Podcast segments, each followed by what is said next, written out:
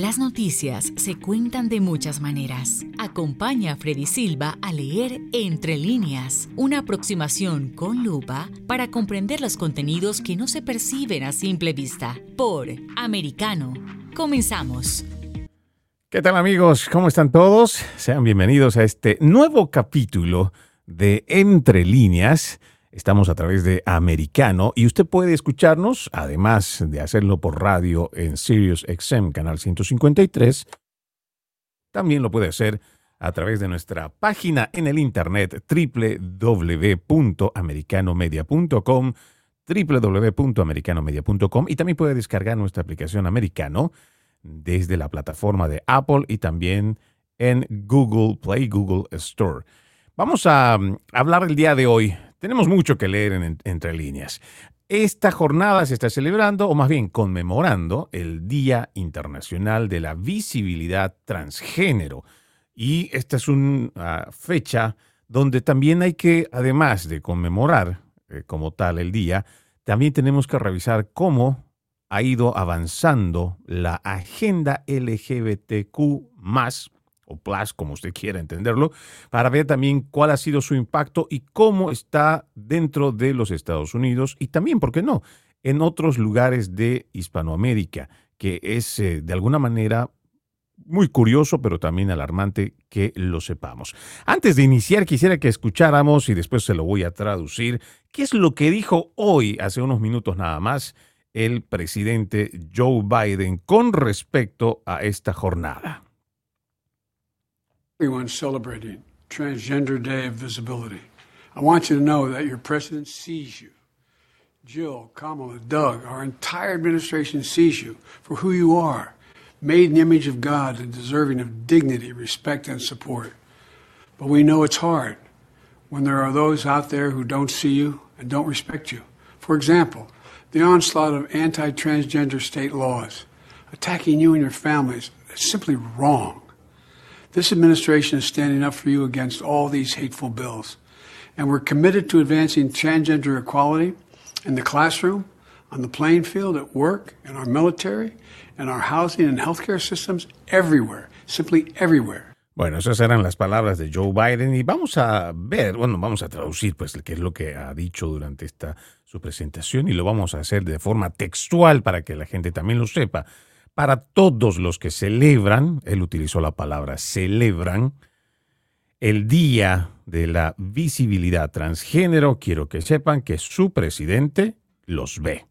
Jill, Kamala, Dowd, nuestra administración completa ve quiénes son ustedes, hechos a imagen de Dios y merecedores de dignidad, respeto y apoyo. Pero sabemos que es difícil cuando hay personas que no los ven. Esas fueron las palabras, bueno, vamos a seguir eh, leyendo esta parte porque es interesante, ¿no? Él, se refiere a que em, sabemos que es difícil cuando hay quienes no los ven, pero además él dice no los respetan. Adicionalmente, él habla sobre lo que su administración considera es su trabajo. Él dice, por ejemplo, el ataque de las leyes estatales antitransgéneros, atacándolos a ustedes y a sus familias, simplemente está mal. Esta administración está de pie para ustedes y en contra de todas las leyes de odio y estamos comprometidos a promover la igualdad transgénero en las aulas, el campo de juego, en el trabajo en nuestro ejército, en nuestros sistemas de vivienda y atención médica, en todo, simplemente en todo. Esas fueron las palabras con las que eh, hizo referencia el presidente Joe Biden hoy con respecto a este Día Internacional de la Visibilidad Transgénero y vamos a ir leyendo entre líneas qué es lo que nos ha venido diciendo en estas pocas palabras, pero muy sustanciosas, para que nosotros podamos leer entre líneas, porque dentro de este mensaje también existe, no sé si decir una amenaza o una referencia con lo que está pasando aquí en el estado de la Florida y además otros estados que están legislando con respecto a políticas transgénero. Primero vayamos al, inicio, ¿no? Como siempre se dice, vamos a empezar por el principio. ¿Qué es este, este día? Pues es el Día Internacional, como lo decíamos, de la Visibilidad Transgénero, una conmemoración anual que tiene lugar el 31 de marzo, dedicada a la celebración de las personas transgénero, personas trans y a la sensibilización en contra de la discriminación hacia las personas trans en todo el mundo. Esta es una festividad que fue fundada por la activista transgénero Michigan Rachel Crandall en el 2009 como una reacción a la falta de días de fiesta LGBT que celebren la visibilidad de las personas trans, ya que la única conmemoración conocida era el Día Internacional de la Memoria Transexual, que recuerda a las personas transgénero, víctimas de crímenes de odio, pero no reconoce ni celebra la visibilidad de los miembros vivos de esta comunidad. Eso en parte lo que encontramos eh, en los datos, ¿no? Que, nos hablan sobre esta celebración misma. Pero vayamos eh, viendo cómo ha ido y cómo también esto está repercutiendo eh, el, el, tema de los transgénero en nuestra nación. Es un tema bastante delicado porque estamos hablando de temas políticos, pero además que se asocian con las personas, con los seres humanos que han decidido que por una disforia de sexo, una disforia de género, no están conformes con el cuerpo con el que han nacido. Por ejemplo, si Juan nació hombre, pues no se siente bien con ese cuerpo y decide cambiar para ser mujer, o por lo menos eso es lo que nosotros entendemos.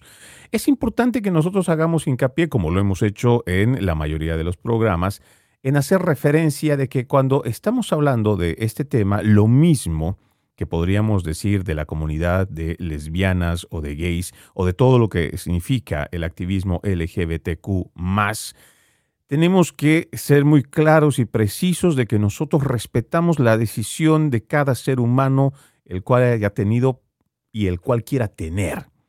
Y nosotros conocemos gente que son personas muy buenas, muchos eh, compañeros de trabajo que son excelentes, amigos que son maravillosos, dentro de la familia existe también eh, personas que han decidido tener otra orientación sexual y no por ello nosotros vamos a tener algo contra estas personas. Es importantísimo poner esto primero para que las personas también eh, tengan una idea de que cuando estamos haciendo referencia a muchos de estos temas es porque está asociado el tema político y cuando hablamos de un tema político es porque está asociado con una agenda, una agenda que recaba estos sectores o algunos pequeños sectores, pero que terminan llevando estas, entre comillas, necesidades o requerimientos, lo que otros podrían decir también privilegios de una minoría que son llevadas mediante los políticos, son llevadas a la política pública. Y una vez que esta política pública se hace ley, entonces el Estado se encarga de imponer esas agendas para que las personas obedezcan.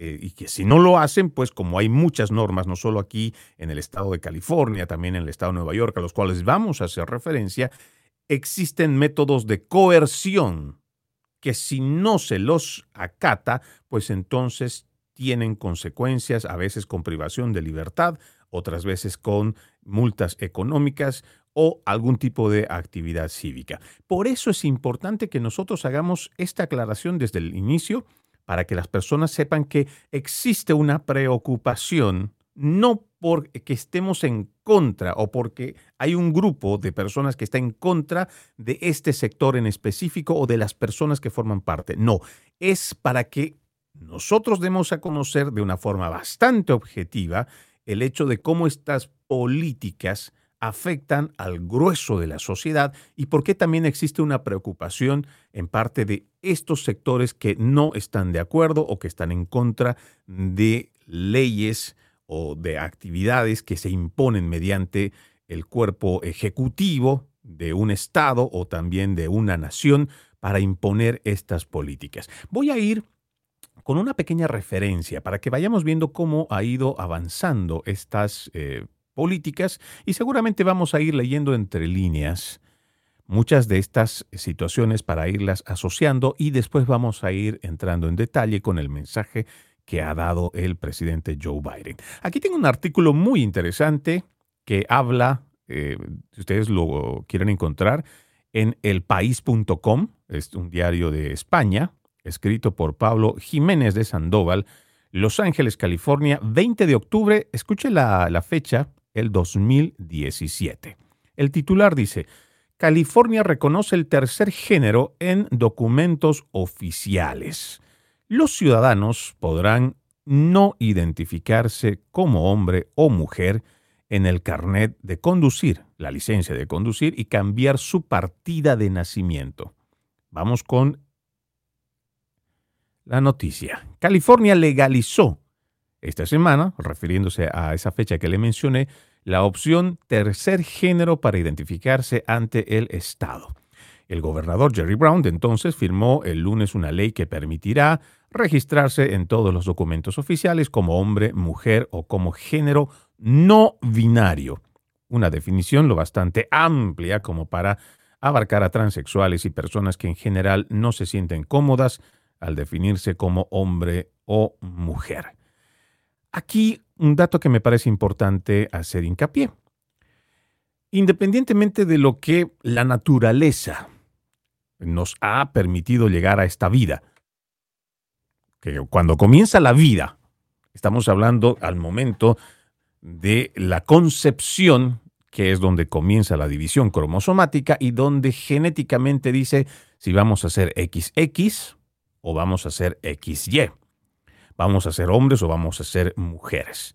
Entonces, cuando entra una legislación y nos viene a decir que la naturaleza pudo haberse equivocado, pero que genéticamente una persona que dijo, soy hombre, o más bien, nací hombre, pero no me siento hombre y quiero ser mujer, nosotros básicamente mediante una normativa es que vamos a aceptar esto eliminando primero la razón, eliminando también la verdad, porque existe una verdad que es indiscutible de que por más que el hombre, que se autopercibe mujer, se hormonice, se vaya a amputar los genitales, genéticamente esa persona va a seguir siendo un hombre biológico también.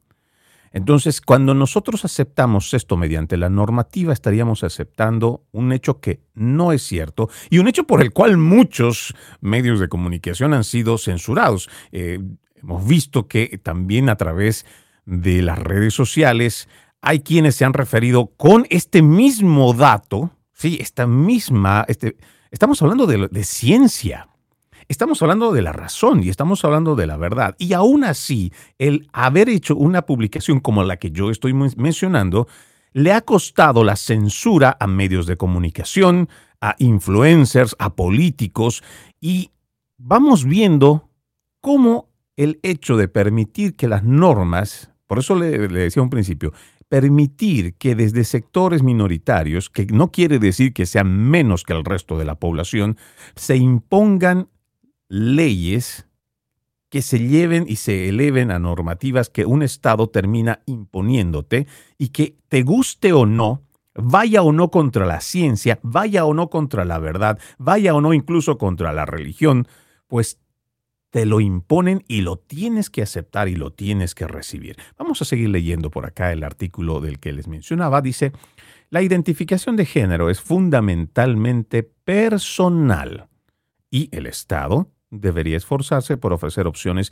en los documentos de identificación oficiales para que reconozcan la precisa identificación de género de una persona, arranca la justificación de la ley SB 179 que ya ha quedado como una referencia en los avances de California en los derechos LGTBI, un asunto en el que también ha sufrido sonoros retrocesos a lo largo de la historia. En un momento habíamos comentado, hace unas dos semanas, que dentro de esta nueva, este posmodernismo, y que también aplica la política, se han dado cuenta estos sectores que si hacen consultas como antes se hacía y como antes se conocía las democracias, que teníamos a grupos que atendían o que iban a ser consultados, estos grupos debatían o las, eh, las bases, las ciudades podían eh, elegir o no leer primero, o por supuesto, una propuesta de ley que entre todos decían, o por lo menos una gran mayoría decía si estaba o no estaba de acuerdo. Estas consultas, como conocíamos en, esta, em, en este triángulo, en esta pirámide democrática, donde abajo está el pueblo o las mayorías o el, grueso de la población y arriba estarían la parte política, ese tipo de democracia se ha ido mermando o por lo menos está cambiando y hay que prestarle mucha atención porque si esta, esta consulta se hiciera como la democracia se la ha conocido o como se ha ido estructurando nuestra democracia, muchas de estas normativas no pasarían. Muchas de estas cosas no, no terminarían convirtiéndose en ley porque tenemos una gran cantidad de personas que no solamente están en contra. Por ejemplo, le voy a dar datos aquí en los Estados Unidos, más del 83% son heterosexuales. Que, estoy seguro que si, si se les pregunta, ellos no tendrían problema alguno con las personas transexuales, con las lesbianas o con los eh, gays. Estoy seguro que respetan a las personas eh, y cada quien eh, con su vida.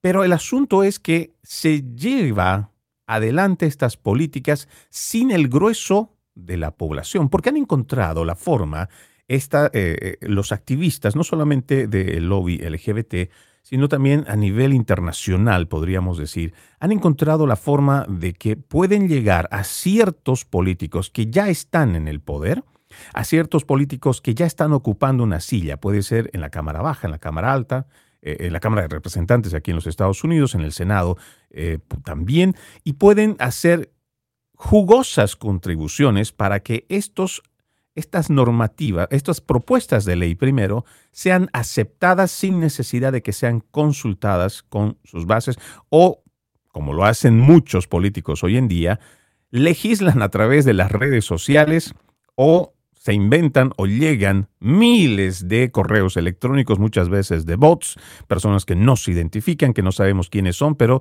según ellos ese es un respaldo con el cual pueden legislar y avanzan estas políticas. Por eso es importante que nosotros vayamos viendo cómo se, se van haciendo estos cambios y cómo nuestra democracia también está en este siglo XXI está sufriendo ciertos cambios que debemos prestarle atención. Es momento de que me vaya una primera pausa, pero ustedes no se muevan porque ya regresamos. En breve regresamos con Entre líneas, junto a Freddy Silva por Americano.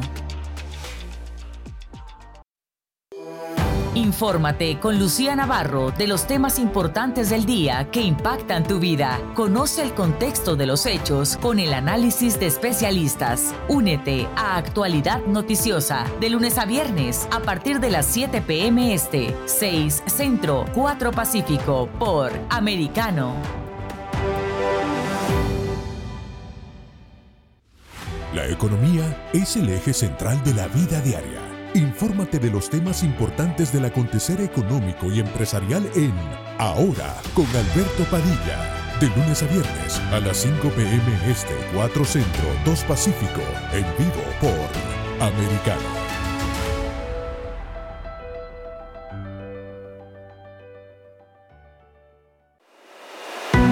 Los hechos relevantes que ocurren en Estados Unidos, Europa, Asia y Medio Oriente vistos con la mirada experta de la internacionalista Lourdes Subieta en Así está el mundo. De lunes a viernes, 11 a.m. Este, 10 Centro, 8 Pacífico. En vivo por Americano.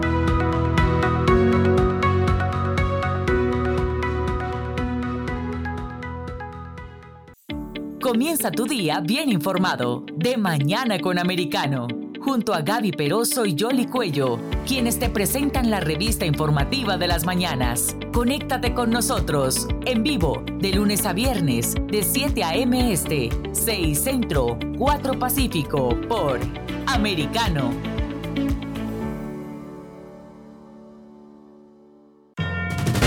Cada día, Alfonso Aguilar eleva el debate político con sus comentarios e invitados. Acompáñanos a tomarle el pulso a la política del país, analizando los temas más relevantes del día. El pulso del poder.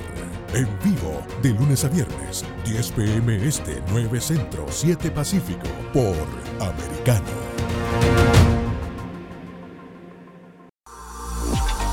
Estamos de vuelta con Entre líneas, junto a Freddy Silva por Americano. Gracias por continuar con Entre Líneas. Eh, seguimos hablando sobre este Día Internacional de la Visibilidad Transgénero y estamos leyendo un artículo que es muy interesante, que lo hemos extraído de El País de España y habla en este párrafo, ¿no? Algo que, es supremamente importante para que vayamos viendo cómo puede afectar eh, este tipo de normativas a las al resto de la sociedad. Dice, muchos de nosotros tenemos una documentación que coincide con el género que mostramos y al enseñarla está a salvo de problemas. Esto es lo que dice la proponente de la ley, la senadora estatal Tony Atkins, pero, eh, continúa, para los californianos que tienen un documento que no coincide con su aspecto, enseñarlo en aeropuertos, tiendas o a la policía puede ser extremadamente tenso y dar lugar a acoso o a retrasar una gestión. No tiene por qué ser así. Cuando nosotros escuchamos a los políticos hablar, como en este caso la senadora estatal Tony Atkins, en ese momento, eh, recuerden que este es un artículo que se publicó el 20 de octubre del 2017. Por supuesto, cuando vemos esto, este lado, este aspecto mm, que atentaría de alguna forma o que no caería bien contra este sector eh, transgénero o todo este lobby LGBTQ, por supuesto, pues eh, entendemos que esas son unas, que podrían ser unas necesidades que habría que ver cómo las resolvemos, por supuesto, mediante la parte política. Pero ¿y qué pasa también? Y me pongo a pensar, porque recuerden que este es un programa que además que lee entre líneas, invita a que las personas desarrollen sobre todo su actitud crítica ante lo que estamos viendo, que desarrollemos la actitud crítica ante lo que estamos percibiendo, desarrollar la actitud crítica ante todo lo que estamos percibiendo en, la televisión, en las redes sociales, en el diario que leemos. Por ejemplo, aquí, en, esta, en estas líneas que acabamos de leer, me parece también importante que se mencione también el otro lado que tal vez no se dice. Ese lado donde, vamos a poner un ejemplo, cuando tenemos una persona que se autodefine de género fluido. ¿no? Una persona que, tiene un género fluido es una persona que un tiempo puede sentirse mujer, otro tiempo se puede sentir em, hombre. Puede, o sea, es un género que va a fluir y que seguramente tal vez cuando está sacándose la fotografía para un carnet, una licencia de conducir, esta persona va y, y tiene el pelo largo, y vamos a decir que en ese momento se autopercibía mujer. Pero pasó un tiempo, pasaron unos días, incluso puede ser unas horas después de haberse sacado la fotografía, pues entonces pasa por algún tipo de control, pero como su género es fluido, y vamos a decir que en, el transcurso de unos días se terminó cortando el pelo, se dejó crecer un poco la barba, entonces, ¿cómo hace un policía? ¿Cómo hace una autoridad, ya sea federal, estatal, eh, de la ciudad? ¿Cómo hace uno para que en, un, en un momento esta persona, porque ojo, después vamos a ver cómo también eh, les decía, esta normativa impone sanciones para quien diga un, eh, un, artículo en vez de decirle ella o en vez de decirle él. Entonces hay sanciones. Entonces, ¿cómo una autoridad puede en ese momento decir, pero entonces ¿Cómo yo encuentro que hoy estás mujer o que eres, eh, o eres hombre cuando tu licencia aparece esta fotografía y no coincide con los rasgos que tienen? Por eso es que esta situación de la, perdón, de la ideología de género que te dice que no importa si la naturaleza te trajo a la vida hombre o si naciste mujer. Los sexos ya no importan. Con la ideología de género lo que importa es la autopercepción. Por eso ellos plantean de que hombre y mujer no existe y que además hombre y mujer es una construcción social. Yo quisiera saber en qué momento de la historia nosotros le dijimos a las mujeres, pues que, y seguramente debió ser de una forma muy, es más, ni siquiera me lo puedo imaginar, que ellas eran las encargadas de dar a luz, que a ellas se les obligaba que tenían que tener una menstruación, cosas tan propias y particulares de la biología de las mujeres. ¿En qué momento de la historia nosotros pudimos haber hecho eso? ¿En qué momento de la historia se pudo decir que vamos a tener esa definición de que por eso hoy podemos alegremente simplemente decir que es una construcción social y que por eso se puede deconstruir? Y no me lo crea a mí. Usted puede ingresar a el manifiesto contrasexual, que generalmente es el texto canónico que tiene esta ideología de género, y no es el único, existen muchos, para que usted tenga una idea de qué es lo que significa la ideología de género, cuáles son sus bases fundamentales, y entre ellas está precisamente lo que le acabo de decir. Según la ideología de género, el sexo con el que se nace ya no importa, que el sexo con el que nace el hombre y la mujer es una construcción social y que por lo mismo se puede deconstruir.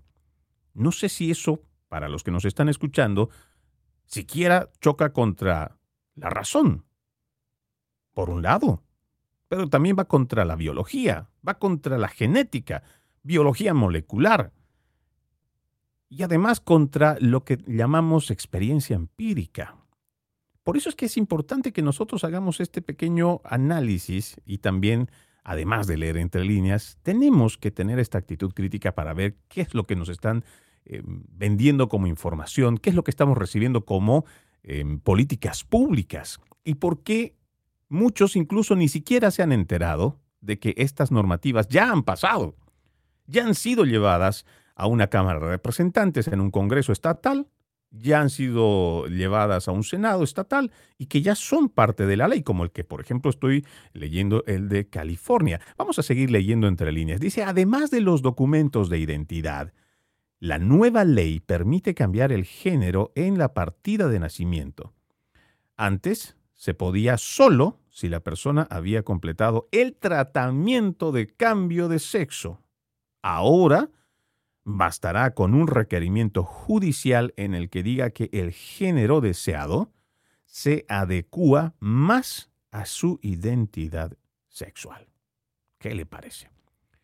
según este reporte, y, no está lejos de lo que es la realidad, ahora ya ni siquiera tiene que haber completado el tratamiento de cambio de sexo, ahora bastará con un requerimiento judicial en el que diga que el género deseado se adecua más a su identidad sexual. Es momento de que vaya una pausa. Ustedes no se muevan, ya regresamos. En breve regresamos con Entre líneas, junto a Freddy Silva por Americano. Freddy Silva te ayuda a entender las noticias más allá de lo que expresamente está escrito o dicho. Entre líneas, de lunes a viernes, 3 p.m. Este, 2 Centro, 12 Pacífico, en vivo por Americano. Iberoamérica hoy un análisis de los acontecimientos políticos y sociales y su impacto en nuestra región, junto a Mario Pacheco y Eugenio de Medina, de lunes a viernes, 12 pm este, 11 centro, 9 pacífico, en vivo por Americano.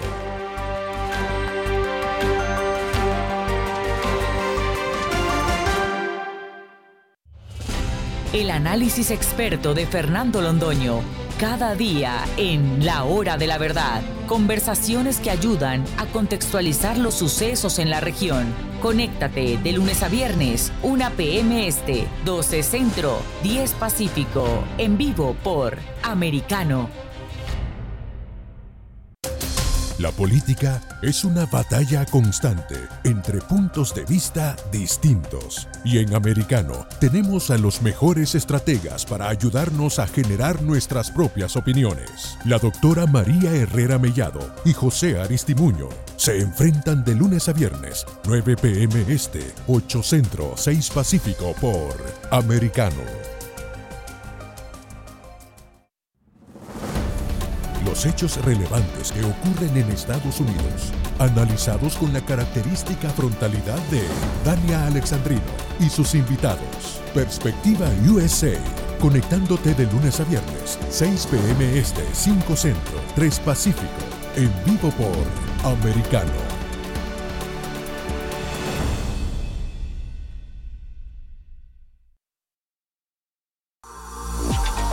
Estamos de vuelta con Entre líneas, junto a Freddy Silva por Americano. Gracias por continuar con Americano. No se olvide que pueden escucharnos todos los días y también los fines de semana a través de www.americanomedia.com, www.americanomedia.com y también puede descargar nuestra aplicación para seguir la programación íntegra de todos los días a través de nuestra aplicación Americano, que está en la plataforma de Apple y también en la de Google. Seguimos hablando sobre este Día Internacional de la Visibilidad Transgénero y está terminando con este artículo, el que habíamos encontrado del país de España, el, 10, perdón, el 20 de octubre del 2017. Hay un dato muy interesante y de ahí vamos a pasar a otro artículo que también tiene mucho que ver con esto. Dice Atkins de, mm, disculpe por acá, California fue uno de los primeros estados donde se celebraron bodas gays y al mismo tiempo el matrimonio gay fue rechazado en referéndum. Aquella iniciativa homófoba, escuche cómo escriben, ¿no? en estos diarios también progresistas. Aquella iniciativa homófoba acabó siendo declarada inconstitucional. Fue el último intento serio de frenar el avance de los derechos LGBTI en el Estado que en la última década se ha convertido en la bandera progresista de los Estados Unidos. Esta iniciativa mantendrá a California en la vanguardia de los derechos civiles LGBTQI, dijo Atkins. La ley nos hace avanzar en un nuevo mundo en el que la tolerancia es dejar que la gente sea quienes ellos dicen que son. Y claro, cuando uno lee esta última parte, pues uno, por supuesto, en nombre de la tolerancia puede eh, simplemente no irse en contra de nadie, como lo decíamos al principio. Esto no es en contra de las personas como tal. Aquí cada persona pues tiene el derecho de elegir, tiene el derecho de decidir. El asunto es que esta ley, como lo dice aquí Atkins en este artículo, nos hace avanzar a un nuevo mundo en el que la tolerancia, y cuando manejan la tolerancia, la tolerancia también debe ser de ida y vuelta. La tolerancia también debe ser recíproca. Tenemos que, así como ellos quieren, o quienes han puesto estas, normativas, quieren que nosotros la cumplamos, pero ¿por qué la tienen que imponer? Por eso es que también es importante que nosotros leamos entre líneas lo que estos políticos nos quieren decir todo el tiempo. Es necesario, o más bien digo, ¿no? Tenemos que respetar a todos, por supuesto que lo tenemos que hacer. Y cada persona, según sus creencias, según el respeto, su formación, sus normas morales, también decidirá aceptar o no, porque también tiene el derecho de poder elegir, de decidir si acepta o no, pero que nosotros vayamos a lo que nos dicen estos políticos, que no solamente están hablando, como usted ya lo escuchó, a Joe Biden hace unos minutos, y vamos a entrar también a hablar entre líneas lo que él dijo, él habla de que nosotros debemos celebrar, que nosotros tenemos que celebrar estas políticas, que tenemos que celebrar eh, todo este avance en el lobby LGBTQ y que además tenemos que aceptarlo. ¿Dónde queda también el derecho de cada ser humano, el derecho individual y constitucional de cada persona de poder decidir? ¿Y qué pasa cuando esa persona, según sus... Y ojo, estoy hablando de personas respetuosas, personas que no son ni, ni violentas ni agresivas, simplemente que no están de acuerdo con algo y, y pare de contar. ¿Qué pasa con esas personas? Según estas normativas, pues tienen que aceptar. No estamos hablando solamente de que vamos a respetar, porque esta es una imposición. Por eso es que cuando ellos utilizan la palabra tolerancia, también la tolerancia debe ser recíproca. Y creo que debemos partir por ahí. Muchas de las normativas, por ejemplo, la que esta semana el gobernador Ron DeSantis firmó aquí en, los en el estado de Florida, que es la ley de derechos de los padres sobre la educación de sus hijos, es una normativa que no solamente apoya la familia, sino que también va con la razón. ¿Por qué nosotros tendríamos que estar permitiendo que la imposición de una norma, como ya hay otros estados que te lo están imponiendo, que, que nuestros hijos tengan que estar hablando, por ejemplo, de los géneros o de sexo en este caso. Un niño de kinder, un niño de la, del jardín de niños, hasta el tercer, eh, la normativa que tenemos aquí en el estado de la Florida dice desde el jardín de niños hasta el tercer grado. Pero la pregunta, por supuesto que seguramente muchos padres de familia siempre se van a hacer, independientemente del credo, independientemente si usted apoya o no apoya LGBTQ o todas estas políticas, la primera pregunta como padre será, ¿realmente por qué tendría mi hijo que estar hablando de sexo? ¿Por qué no hablamos de respeto? ¿Por qué no hablamos de valores? ¿Por qué no les enseñamos, en vez de estar eh, eh, eh, con estas cosas para tratar de ideologizar y sexualizar a los niños desde pequeños, ¿por qué no hablamos de las normas, de los valores, de las normas que traen consigo? ¿Por qué no además, en vez de estar dando tanto dinero para esto, por qué no tenemos esta problemática del bullying? ¿Por qué no hablamos desde pequeños e invertimos más dinero del que ya tenemos para que este bullying, porque de ahí parten muchas cosas, de aquí se generan muchas cosas. ¿Por qué no tenemos la oportunidad de distribuir ese dinero para que en las escuelas se esté hablando de respeto? Que vayamos en una lucha frontal contra el acoso para que los niños dejen también de ser eh, algunos, porque no vamos a generalizar, pero no existen esos niños que son abusivos, que tal vez en casa no les dicen. Hablemos de esto. Pero ¿por qué yo me pregunto por qué un niño tan pequeño como de la escuela eh, del primer curso, segundo, tercer grado o del jardín de niños, por qué tendría que estar hablando de los tantos géneros que hay? Cuando un niño, en una edad tan tierna, en una edad tan pequeña, un niño que está teniendo problemas para incluso amarrarse la cuerda de los zapatos, cuando ve una gran dificultad para incluso amarrarse los zapatos, cuando este, esta criatura está todavía teniendo estos problemas para controlar si en las noches a veces despierta mojado o cuando pasan estos accidentes porque no controla sus esfínteres y todavía eh, tiene que pasar por esa situación penosa de decirle al papá, pues me hice pipí o me hice popó y que nosotros encontremos con amor, de decirle que hay cosas que pues va a ir aprendiendo con el, con el paso de los años y que nosotros estamos para apoyarlo, pero ese niño, esa criatura que su mente está jugando, y que él se ve jugando, soñando también que tal vez un día va a ser eh, un policía, un día tal vez querrá ser como el papá, si el papá es un abogado, si es un periodista, que tiene sueños, ¿por qué tendríamos que estarle hablando de cosas que no van con su edad? Son de esas preguntas que debemos hacernos. Son de esas preguntas que también, además de hacernos, tenemos que ser parte activa de nuestras comunidades. Esta nota del país hablaba de que uno de los estados pioneros en el avance de, este, de estas políticas era California.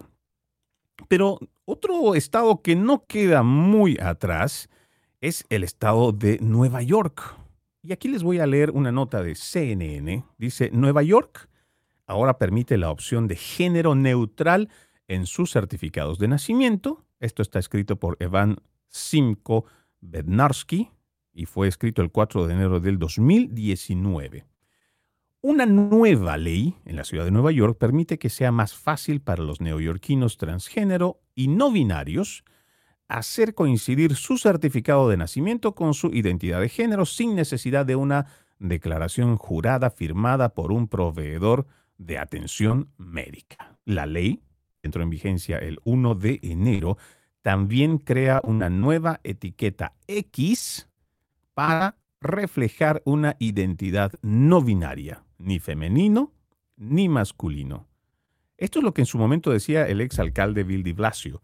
Los neoyorquinos transexuales y de género no conforme se merecen el derecho de elegir cómo se identifican y de vivir con respeto y dignidad. Nuestra ciudad respeta tu identidad de género y el derecho a que se afirme en tu certificado de nacimiento. Era la publicación que había sido registrada en su cuenta de Twitter del ex alcalde Bill de Blasio. Y por supuesto que nosotros estamos de acuerdo con el respeto. Pero ¿y qué pasa? Porque hoy ya es una ley donde el certificado de nacimiento no ya no se va a, dejar que tú marques con una X si es female o es male, si es hombre o es mujer. Sino ahora incluso se va a esperar a que la persona, cuando crezca, entonces pueda decidir qué sexo es el que quiere tener.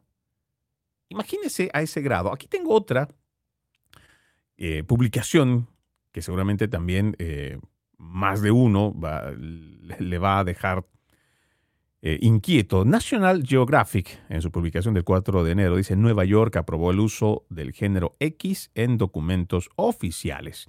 ¿no? Y menciona lo mismo en cuanto a lo que es la noticia. Dice, esta iniciativa elimina barreras médicas y administrativas a las que suele enfrentar la comunidad LGBTQ, ya que permite a las personas atestiguar por sí mismas su identidad de género en este documento. Aquí, si leemos entre líneas, y por eso es que eh, siempre digo, no hay que despertar esta parte de actitud crítica. Cuando nosotros estamos hablando no solamente en, este, en este párrafo que suele enfrentar la comunidad LGBTQ, parece que también el resto de los heterosexuales no tienen barreras médicas y administrativas. Pareciera que simplemente estaríamos hablando de que solo es este sector el que sufre, el que padece y el que es el que se enfrenta con todas estas eh, situaciones. ¿Desde cuándo el sistema público es el más efectivo, es el único, es el, el que no falla en nada? es como que estuviéramos atribuyendo, o que más bien estuviéramos haciendo un reduccionismo, un simplismo, donde, ah, sí, si hay algún problema en cuanto al aparato público, lo vamos a resumir solamente que es en ese sector. Y como solamente es ese sector, entonces vamos a dejar desatendidos el resto. Es por eso que es importante que nosotros tengamos que abrir los ojos para ver que muchas políticas no necesariamente son políticas que vienen para el mejor o lo que llaman los políticos el bien común. No necesariamente, al contrario. Y muchas políticas tampoco están resolviendo urgencias o necesidades de los sectores, sino que más bien están creando también privilegios.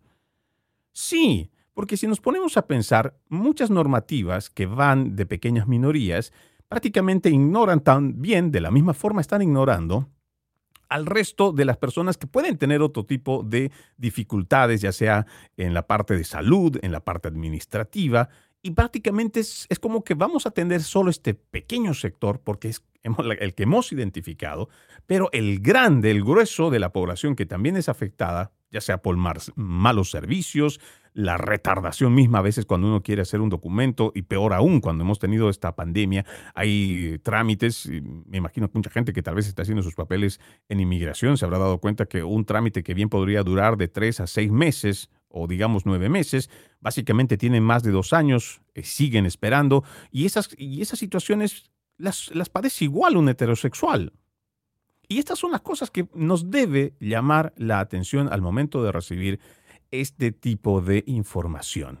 Ahora hay un dato que me pareció interesante, que no quiero dejar pasar, y tiene que ver con la cantidad de número, digo más bien con la cantidad de géneros conocidos. Voy a extraer esta información, déjeme ver, del portal vidalatina.com. ¿no? Y aquí hace referencia de por lo menos 10 identidades de géneros que serían los más comunes. Ojo, son más de 30 por si usted no lo sabía, son más de 30. Pero vamos a ir leyendo lo que dice esta publicación. Las 10 identidades de género más comunes son 1. Heterosexualidad, los heterosexuales.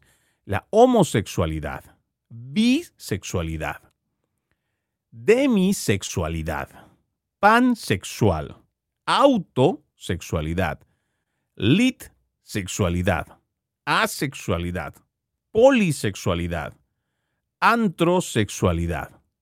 Y cada una tiene una forma muy particular de autodefinirse. Cada una de ellas tiene una forma muy particular. Y le voy a ir leyendo unas cuantas que a mí me parecieron eh, algo, digamos, interesante. Por ejemplo, este demisexualidad. Atracción hacia una persona del mismo u otro género que sucede en algunos casos en los que se da un fuerte vínculo emocional o íntimo. Me pregunto yo, ¿que acaso de todos modos no existe un vínculo emocional o íntimo al estar en pareja? Pero eso aparentemente estar dividido, tiene que estar separado Y le digo, son más de 30 los géneros que están reconocidos. ¿Qué es un pansexual? Dice que es la atracción hacia las personas como personas, es decir, independientemente de su identidad de género de estos.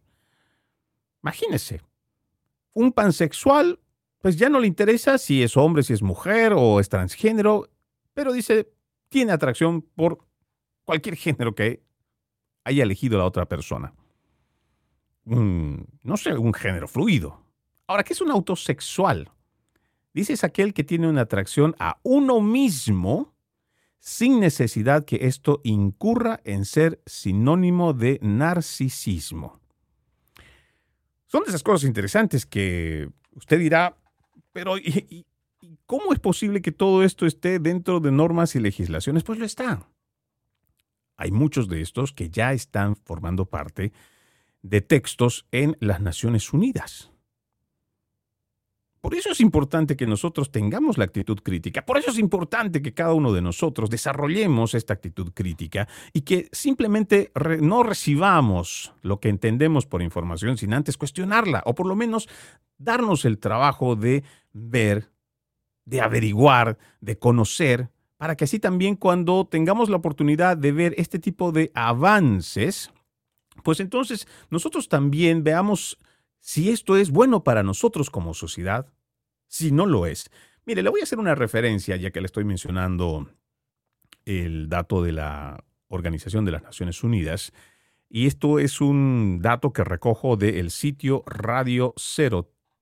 Dice, la ONU afirma que existen 112 géneros distintos. Sin embargo, es falso la lista no toma como referencia que fue creada en el blog personal, pero habla de por lo menos unos 112. Y es que ¿saben por qué es que podría haber más de 100 o más de los 33 que yo le dije? Es porque las personas pueden encontrar en su autopercepción cualquier cosa. Y pueden ponerle también de nombre cualquier cosa. Y si uno agarra o tiene la forma de cómo no solo argumentarla, sino también poner como un concepto, también esa persona va a poder tener eso que ha determinado, esa es su sexualidad o su orientación de género. Es por eso que es importante que nosotros revisemos esta y otras eh, publicaciones, esta y otras informaciones, para que también nosotros podamos ver hasta dónde pueden llegar o hasta dónde se puede llegar. Porque imagínense que nosotros tengamos que estar poniendo en la escuela ¿sí? después de que haya sido aprobado mediante la Cámara de Representantes, mediante un Senado, y que se diga que pues, los niños en la escuela tienen que aprender los 30 géneros, o que tienen que aprender aunque sea la mitad, son 15 géneros. ¿Para qué? Imagínense para qué. Hay lugares, por ejemplo, en Canadá, donde si usted ha hecho una mala referencia en cuanto al artículo, por eso es que también quieren hacer que estas políticas públicas vayan directamente a las escuelas, porque hay normativas que ya te ponen a ti que si tú le llamas ella en vez de él, tú puedes ser sujeto a un proceso legal donde hay multas que alcanzan o que superan los 100 mil dólares. Aquí en los Estados Unidos hay una normativa que si tú te confundes, en California superan los 200 mil dólares. Por eso es que quieren avanzar con estas agendas para que desde niños, niños, empiecen a tener idea para que sepan todos estos géneros. Pero en realidad, si la misma normativa o incluso la misma ideología te dice que no importa el sexo con el que naces, aquí lo que importa es cómo te autopercibes. La gente se puede percibir o autopercibir cualquier cosa. Y eso es un peligro. Vamos a una última pausa y ya regresamos con más de Entre líneas.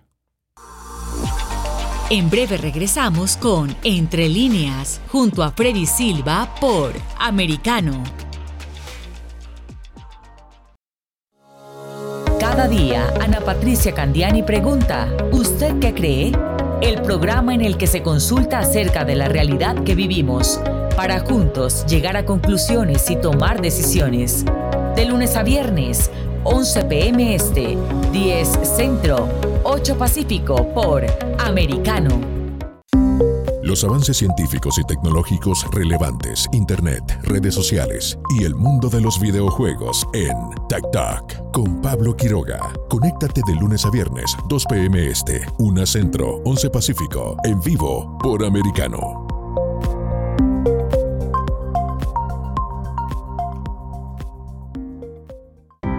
Noticias e información del acontecer de nuestra región con sabor caribeño. Acompaña a Diurca Pérez e infórmate de lunes a viernes en vivo 9 a.m. Este, 8 Centro, 6 Pacífico por Americano.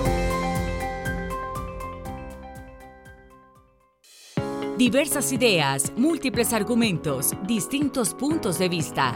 Únete a las líderes de opinión más influyentes de habla hispana para comprender desde la perspectiva de lo femenino los temas más relevantes del momento. De lunes a viernes, 8 p.m. Este, 7 Centro, 5 Pacífico, en vivo por Americano. De la mano de la reconocida periodista Rocío López Real, los conservadores españoles en el exterior podrán mantenerse informados de los últimos acontecimientos censurados por la mayor parte de los medios subvencionados por la actual administración. Escúchanos cada fin de semana. Más voz. Cada sábado, 1 p.m. Este, 12 Centro, 10 Pacífico por Americano.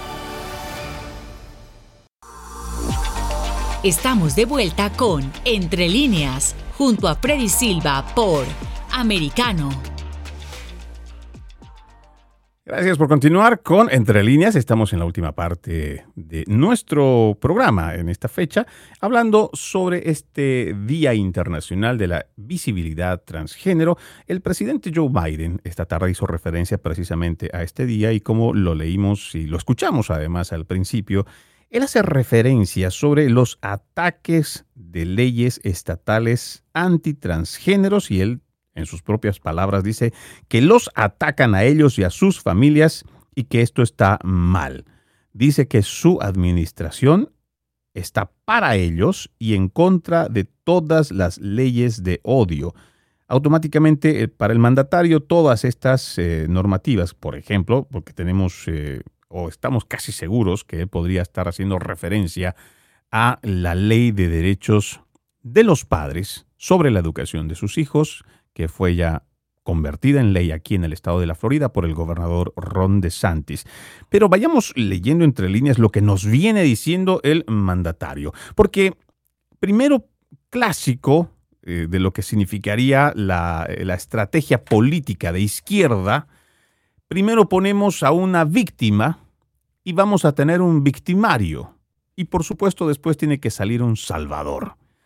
Y en este caso el salvador se presenta como si fuera Joe Biden, diciendo que él los ve, que él está consciente de esa comunidad y que él va a ser el defensor de todas aquellas leyes estatales y para, eh, que se llama, que los atacan según el presidente Joe Biden, los atacan.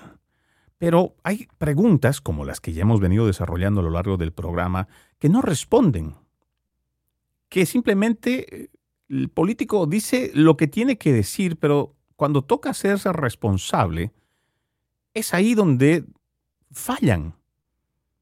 Y no solamente a la raíz de esta publicación, o más bien de este statement que hace el presidente Joe Biden que por supuesto se, eh, se, quiere congraciar con este sector, este lobby, toda esta política LGBT. Cuando nosotros tenemos problemas tan complejos, empezando por los altos precios de la gasolina, cuando tenemos falta de suministros en los supermercados, cuando además los precios de esa canasta básica también ha subido con el precio de la gasolina, cuando en la frontera sur prácticamente estamos como si fuéramos un país sin fronteras o con puertas abiertas, donde se habla de más de dos, sí, más de dos millones de personas que ya habrían llegado a la frontera y que a lo largo de esta gestión en la que está la administración de Joe Biden, ya hay muchos de ellos están dentro del país y no supimos quiénes son, si tienen algún tipo de antecedentes, pero ya están dentro. tenemos muchos problemas los cuales se deben atender. Incluso tenemos una guerra que se está eh, dando, un conflicto armado que se está dando entre Ucrania y Rusia, que está provocando, además de los problemas que ya arrastrábamos con esta administración, porque esos problemas no es que comenzaron con la invasión de Rusia a Ucrania, pero según esta administración todo hay que echarle la culpa a, a Rusia por su ataque. Pero tenemos muchas cosas tenemos muchos problemas que atender, pero según la administración del presidente Joe Biden, esta es una de sus prioridades. Para que lo pongamos en contexto y para que lo podamos entender, nos están diciendo que muchos de esos problemas sí pueden esperar o muchos de estos problemas todavía tenemos cómo resolverlos, pero primero hoy tenemos que atender este que es el más importante. Esas fueron las palabras de el presidente Joe Biden el día de hoy. Por eso les decía que es importante leer entre líneas lo que nos están diciendo. Y ahora la amenaza que sale en la última parte de, esta, de este discurso que da Joe Biden. Dice, estamos comprometidos a promover la igualdad transgénero, escúchelo bien, en las aulas, en el campo de juego, en el trabajo, en nuestro ejército, en nuestros sistemas de vivienda y atención médica. Y ellos dicen, al final lo dice Joe Biden, en todo, simplemente en todo.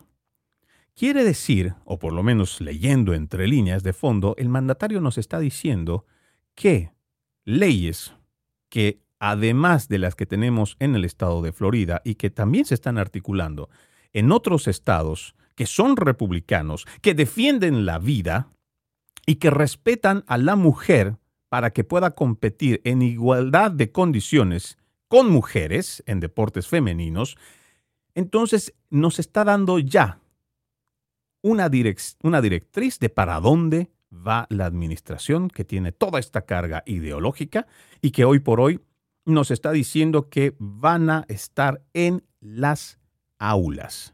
Hay que prestarle mucho cuidado a lo que nos están diciendo los políticos. Van a estar en las aulas. Ya este tema del deporte femenino ya está en alerta desde hace mucho tiempo, pero ya lo vuelve a repetir Joe Biden diciendo que también está comprometido en promover esta igualdad de eh, transgénero en el campo de juego, o sea que las actividades deportivas ojo los estados azules, ojo los estados demócratas, van a tener que irse acomodando a esta ideología con la que va a avanzar esta administración, porque ya lo ha dicho públicamente el mandatario. Además, seguramente cuando menciona el trabajo, estará mencionando también a instituciones como la que tenemos aquí, la de Disney, que abiertamente ha manifestado su apoyo a la comunidad LGBT, y que también ha expresado estar en contra de la medida del gobernador Ron DeSantis y que seguramente cuando menciona trabajo no solamente estamos hablando de que van a seguir dando cursos de ideologías, ¿sí? Referentes a este lobby LGBT en los trabajos. Y esto tampoco es algo nuevo, lo sabemos que dentro de el conglomerado dentro de lo que es la institución misma de Disney. Hay muchos padres que están recibiendo estos cursos y no es el único, no es la única empresa que está recibiendo este tipo de cursos con respecto a la comunidad LGBT eh, con toda esta ideología, pero seguramente el presidente Joe Biden se refiere a esta situación y también en el ejército. Él habla de nuestro ejército en donde también se va a promover esta igualdad de género y también dice en nuestros sistemas de vivienda y atención médica. En mi pueblo suelen decir que en guerra avisada no caen soldados. Usted que nos está escuchando, usted que tal vez se cayó eh, por algún azar del destino escuchando este programa de radio y usted tiene una afinidad mucho más con el sector azul, con el sector demócrata, pues esta es la visión con la que va a caminar esta administración. Y bueno, ya los republicanos saben por dónde es que camina todo esto, los conservadores también. Me despido de todos ustedes. Espero Dios siempre me los cuide. A continuación los vamos dejando con la política. María Herrera Mellado, José Aristimuño. Bendiciones siempre para todos. Muy buenas tardes. Entre líneas, un programa en el que leemos un poco más de lo que está expresamente escrito o dicho. Conéctate con nosotros de lunes a viernes, 3 p.m. Este, 2 Centro, 12 Pacífico, en vivo por Americano